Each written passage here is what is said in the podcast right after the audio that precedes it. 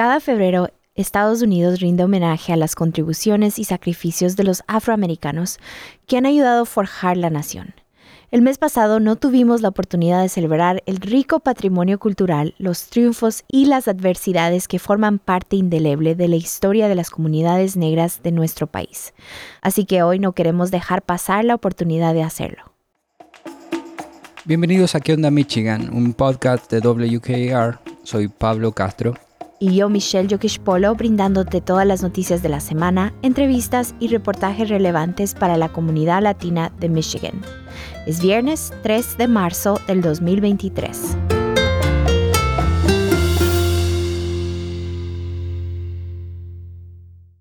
Las bibliotecas del distrito del Área Capital celebran este año su 25 aniversario. Ellos organizarán interesantes programas y divertidos proyectos para conmemorar este importante aniversario y le invitamos a celebrarlo con ellos. Para obtener más información sobre el 25 aniversario de Cattle y los actos de celebración, visita cadl.org barra 25.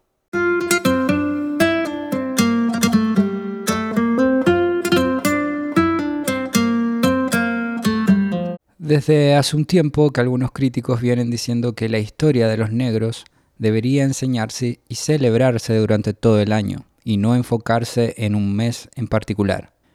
Este es el caso de Aurelis Troncoso, una estudiante de doctorado en la Universidad de Michigan, que dice celebrar sus raíces negras cada día del año. Llegué a Michigan eh, para estudiar eh, mi doctorado, que ya llevo seis años en él, Em, en ese programa en American Culture. Y entonces eh, llegué a Michigan por la situación de, no solamente por los recursos que tiene Michigan, por el reconocimiento que tiene Michigan, que también es muy bueno, eh, pero también por los diferentes profesores que también están ahí, eh, profesoras igual, y, y de verdad que me interesó estar en una universidad en donde iba a poder enfocarme bien en mis estudios eh, crear esas conexiones que son tan importantes también eh, dentro del mundo académico. Aurelis se identifica como afrodominicana y dice que considera que creció en un ambiente con tradiciones culturales que provienen directamente de la República Dominicana. En Nueva York, nací en Nueva York también, pero me crié sumamente dominicana, en una cultura bien tradicional dominicana, en un hogar eh, católico también. Entonces, siento que, mm, que para mí, o sea, en como que no pensé mucho en mi niñez en, en que era que era otra cosa que no fuera dominicana.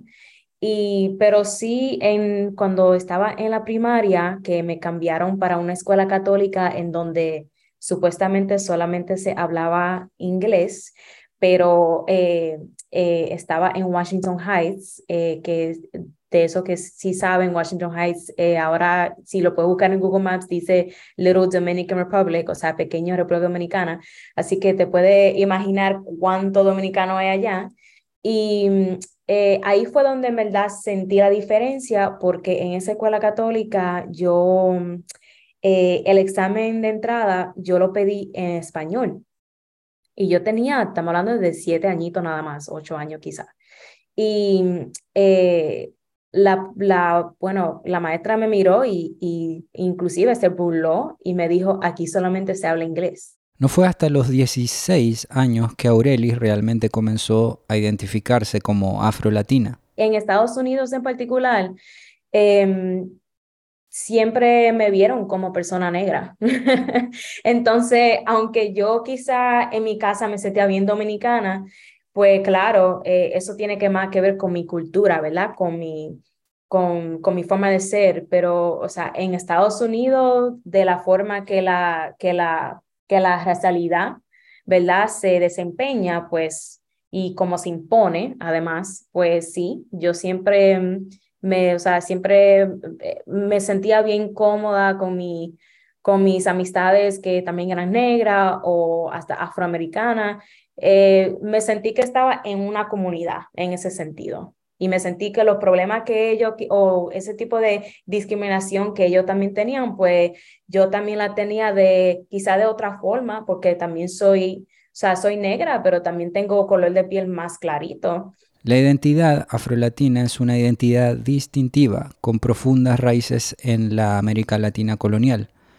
Como resultado, a menudo puede coexistir con las identidades hispanas o latinas. Las experiencias vitales de los afrolatinos están determinadas por la raza, el tono de piel y otros factores, y difieren de las de otros latinos. Y aunque la mayoría de los afrolatinos se identifican como hispanos o latinos, no todos lo hacen, según los datos recientes del Centro de Investigaciones Pew.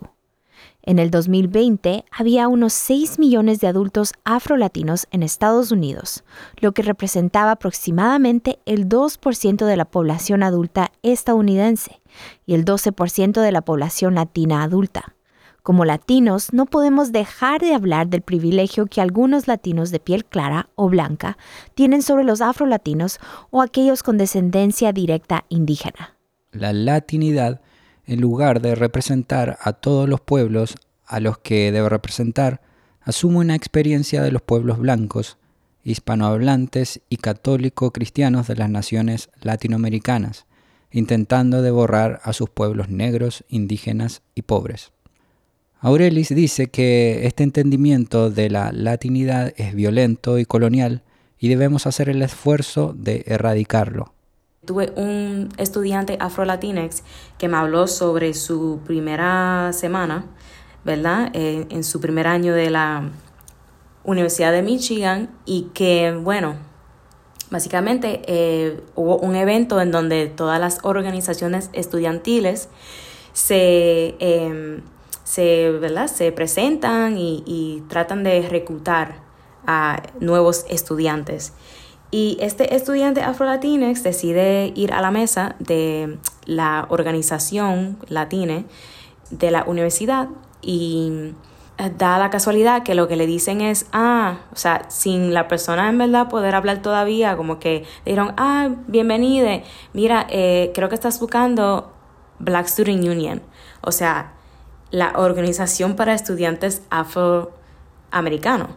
Y pues claro, este estudiante afro-latinex em, se queda un poquito frío, como que, ah, no, en verdad sí, eh, estoy buscando la organización latina porque soy latina. Aurelis también nos dice que para su estudiante aquel momento fue realmente impactante, ya que le demostró que como persona negra latina no siempre es considerada como tal. Entonces siento que es un tema el de no solamente el de que si soy suficientemente latina en un grupo, que soy suficientemente negra en otros, siento que es algo bien particular de Estados Unidos y, y que es algo que se tiene que dialogar más. Y, inclusive siento que sí se está trabajando mucho, em, pero ya no es de que si pertenezco aquí, si pertenezco allá, sino ya es un tema de que somos lo que somos y somos bien orgullosos y siempre hemos sido orgullosa de formar parte de un legado tan, tan importante. Em, pero cuando estamos hablando del el problema de, un término como latinidad eh, y cómo viene, ¿verdad? Como la base es de la supremacía blanca, de un sistema de poder en donde personas blancas eh, son los que favorecen más, ¿verdad? Eh, pues sí, esto es parte del problema. Esto es parte del problema cuando em, tenemos una idea en particular de qué es latine, de qué es latinidad.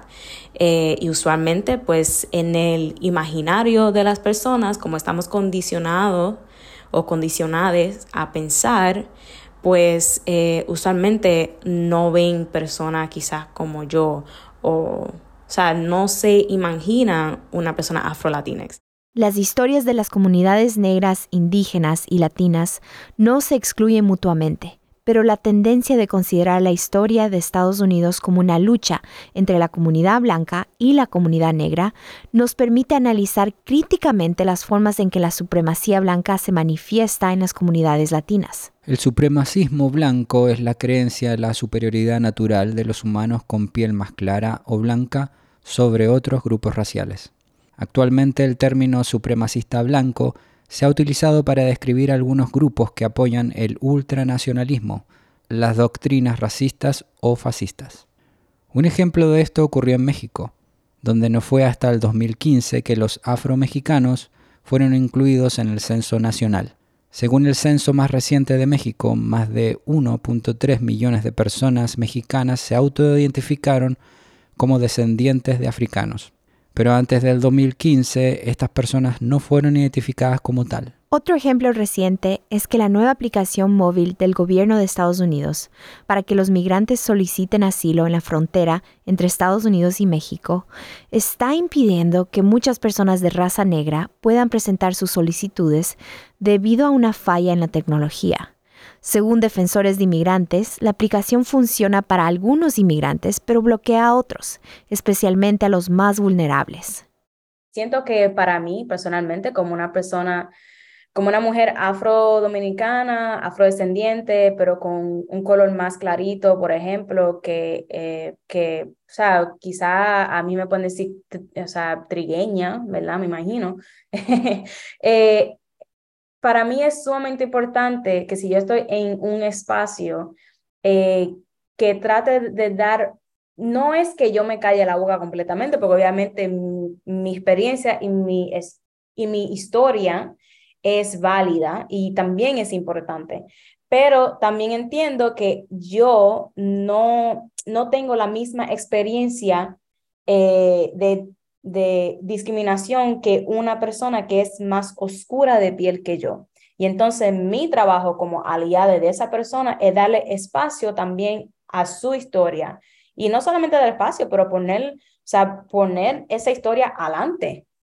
Eh, porque, o sea, dale, dale de verdad el enfoque, eh, porque es como que se dice, ¿verdad? En inglés, we're not all free until, you know, all of us are really free, ¿verdad? O sea, no estamos libres todos hasta que de verdad todos estemos libres. Aurelis se siente increíblemente orgullosa de ser afrodominicana y espera poder compartir este sentimiento con otras personas latinas negras. Yo me levanto todos los días y soy afrodescendiente, soy afrodominicana y, y, y es todo lo que conozco. Entonces, para mí, eh, dedicarle un mes a algo que ha sido toda mi vida, pues, eh, de una forma entiendo la necesidad de ese, de ese mm, reconocimiento, ¿verdad? En o sea, y también en particular en Estados Unidos, porque en el resto del Caribe o en Latinoamérica, Black History Month no es algo que,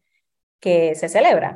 Em, siento, que, siento que sí también le tengo aprecio porque me crié en Estados Unidos y entiendo la importancia y más con la historia de los afroamericanos en Estados Unidos. Eh, siento que es importante celebrarnos, ¿verdad? Que es importante celebrar la negritud. Y hay siempre, como le dicen, eh, black joy, ¿verdad? Como que esta alegría negra tan bella que sucede, que siempre está, pero sí también en particular con Black History Month en febrero en Estados Unidos, se siente más, hay mucho más eventos eh, con, con, con intención de de verdad celebrar lo que es la negritud dentro de Estados Unidos. La, lo que es la historia también, ¿verdad? Aquí en Estados Unidos, el legado de la familia de Aurelis es sumamente fuerte. Su tatarabuela emigró a los Estados Unidos en 1923. Era negra y vino a Nueva York como empleada doméstica de una familia española. Ella llegó y pues se casó con un afrocubano eventualmente, pero o sea, ella eh, pudo llegar mediante a que fue sirvienta eh, doméstica Em, de, una, de una familia española. Entonces, em, hay una herencia que de más de 100 años, ¿verdad? Eh, de afro-latinex, de personas negras que vienen del Caribe, que vienen de Latinoamérica y que se han establecido y que tienen un legado bien importante también. Una solución que Aurelis ofrece es tratar de dejar la práctica común de referirse a ser latino como una raza. El ser latino nos debería ayudar a identificarnos como un grupo de personas con orígenes en América Latina, pero no quiere decir que porque somos latinos todos tenemos la misma experiencia racial en los Estados Unidos. Este episodio fue producido por mí, Michelle Yokishpolo, lo editaron Pablo Castro y Karel Vega. Escucha qué onda Michigan en todas tus plataformas favoritas de podcasts ¿Qué onda Michigan es una producción de WKAR. Asegúrate de seguirnos en Facebook buscando ¿Qué onda Michigan? También puedes escucharnos en la radio todos los sábados a las 9.45 am y los domingos a las 8 am sintonizando la estación 102.3 FM o la 870 AM. Soy Pablo Castro. Y yo Michelle Yokish Polo. Hasta la próxima.